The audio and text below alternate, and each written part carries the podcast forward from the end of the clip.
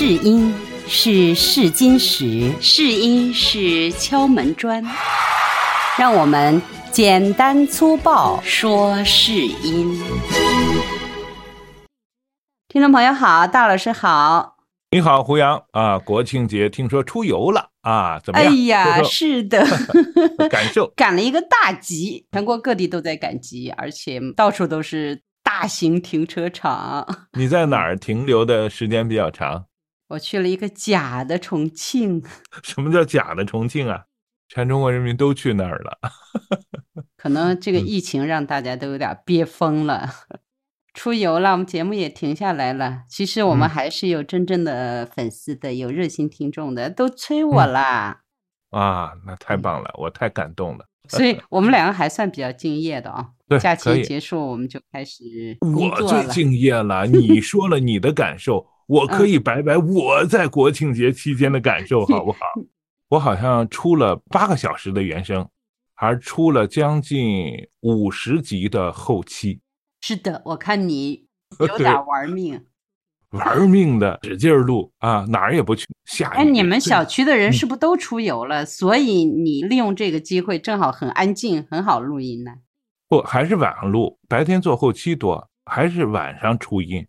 呃，我们又不是专业的棚，呃，有点声音出来呃就不行。还是那我们今天正好说说这个嗯露营环境的事情呗。哎，对，这挺好借的这个哈话正好题啊符合，正好符合我们的话题。在前期节目中啊，说过录音环境的问题啊，但是很多呢在这里边呢，就老找不到自己在录音的过程中的问题在哪里。前几天呢，也有朋友给我发过来他录的音，我一听啊，这个声音就底噪，就乱七八糟的嗡嗡响。那跟我一样哎，我前面也说过，我的音频嗯和你的音频差别特别大，我的底噪也嗯挺大的。怎么把这个底噪去掉是吧？嗯降嗯下来？就是录音的时候本身就把这个底噪降下来，我们采取一些什么样的措施？在我们自己家里的时候，先讲一个故事吧。在国庆节期间啊，有一个朋友自己在那显摆，自己在家里装了一个棚，花啊了简三十万到三十万哦三，十万，那可不简易了。他自己还说什么呢？说没有钱啊，装不了很好的。完了以后就装了一个三十万的自己弄的。不是你上次说那个温州的朋友吧？这是又一个，这基本的标配吧？这是因为他们都是接商配的，所以他们得在自己家里做一个这个相对专业的棚，一支话筒一般就是十来万。其实它的墙面处理，包括这个声学处理啊，都没有太干什么的，但它就是设备好。设备好，那就更灵敏啊。如果环境不嗯行的话，那它的音质不就是就是环境音就更不好了。但是你如果是一个十几万的话筒，配上什么又话放啊，又是什么音箱啊等等这样一些，它自己的预算是二十几万，但是它在整个环境布置上，包括吸音材料用了十来万，那了10来万也是一笔很嗯大的投入啊。对呀、那个简易也好，或者是说专业也好，它的要求都是一样的。那么首先呢，就是桌子它必须放到房间的正中央，而且呢正不能中央，啊嗯，它的方位有什么嗯要求吗？没有风水上没有什么要求，你或者是就是东西向、呃南北向都没有问题。曾经记得你说好像桌子要稍微斜一点，对呃，斜一点是最好的，因为它的声场不规则啊，声反射波波就小，所以呢，呃，斜一点可能会更好。就像我的桌子就是一个 L 型的桌子，其实是冲着一个对角在说话。那么如果说想要桌子桌面儿不反射语音的话，或者这个是我知道音波的话，怎么着？就是在嗯桌子上铺一个比较厚一点的这种，厚的的对，哎最好是棉质的，不静电的一个比较厚一点的材料，其实最好是丝绒的，真丝绒的绒更好是吧？更好。哎，丝绒的比较贵，我买不起。怎么可能？对，一般来说丝绒的会更好。嗯，我记呃住了。哦，便宜点儿的就是那种左蚕丝被左单或者被罩是什么呀？我没听过。就是特别粗的粗丝，像麻一样。其实麻也可以，丝麻什么的，越厚实的，表面颗粒纹理感越粗的这种感嗯觉，这是最好的。千万不要特别光滑的。你比方说，有可能用什么不锈钢桌面啊、玻璃桌面啊，呃，玻璃桌面可能会比较多一点，千万不要那必须是得是木质桌面会更好，而且你的桌面上千万不要特别特别干净，就像我的桌面，这我符合，我很乱，我还不爱收拾。我的桌面上各种各样的耳机线铺着，各种各样耳机也在这铺着，这个乱它就形成了一个粗颗粒感的表面，这样呢，它的反射波就会产生的是漫射。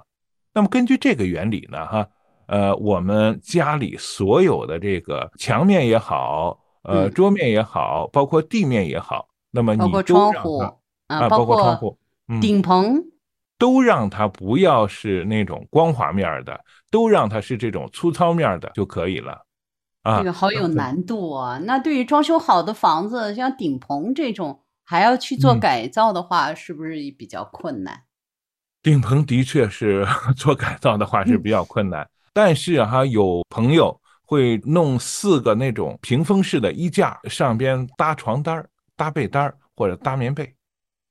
我感觉像个嗯难民营似的。对，是的，这个房间它就专门用来做录音了，不用做其他的功能了。窗帘有什么要求？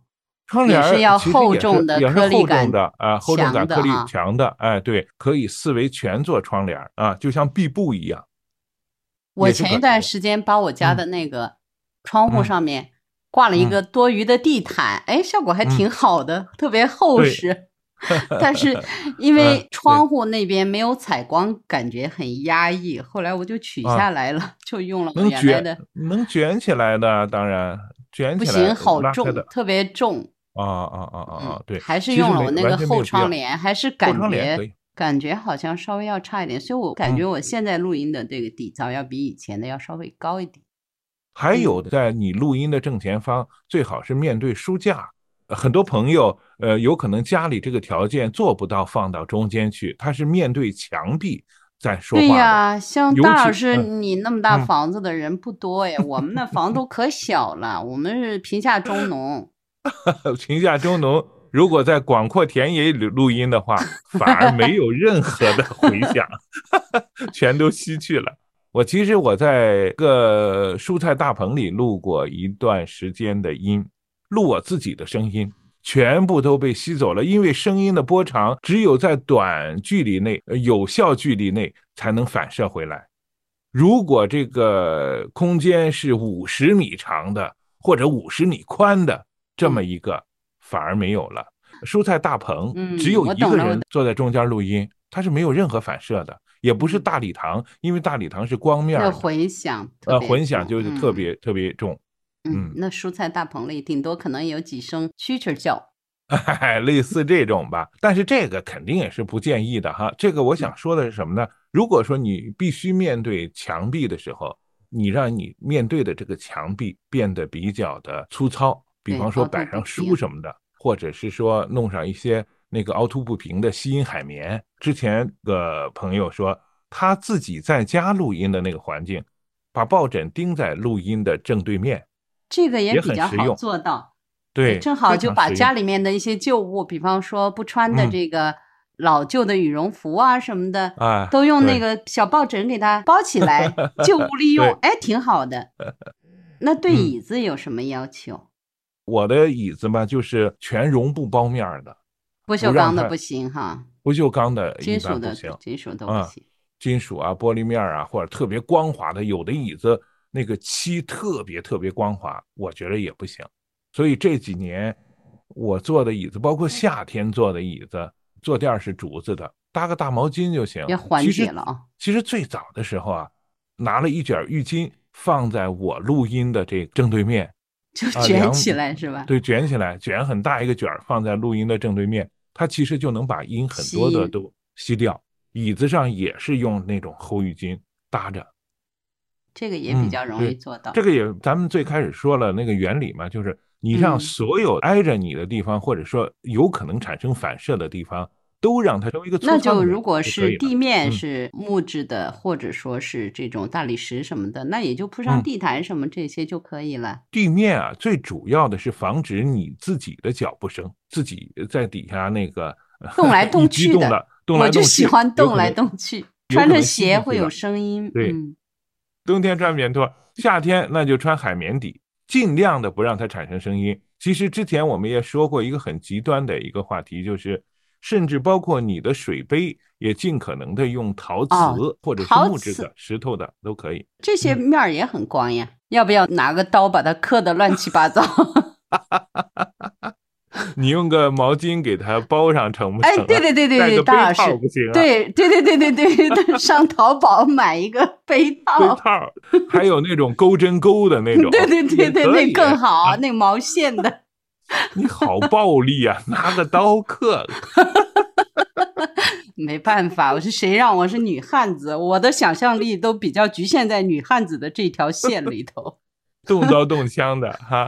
我基本上，我觉得像这样的话，应该就解决掉了。大老师，我们今天关于露营环境的也说了这么多，基本上我嗯感觉我放眼望去，我这个小环境里头好像都说到了。嗯，那太好了。所以你的那个试音应该是很不错的，大胆试音吧。好的，听众朋友，拜拜今天的节目到这儿就结束了，再再见我们下期节目见。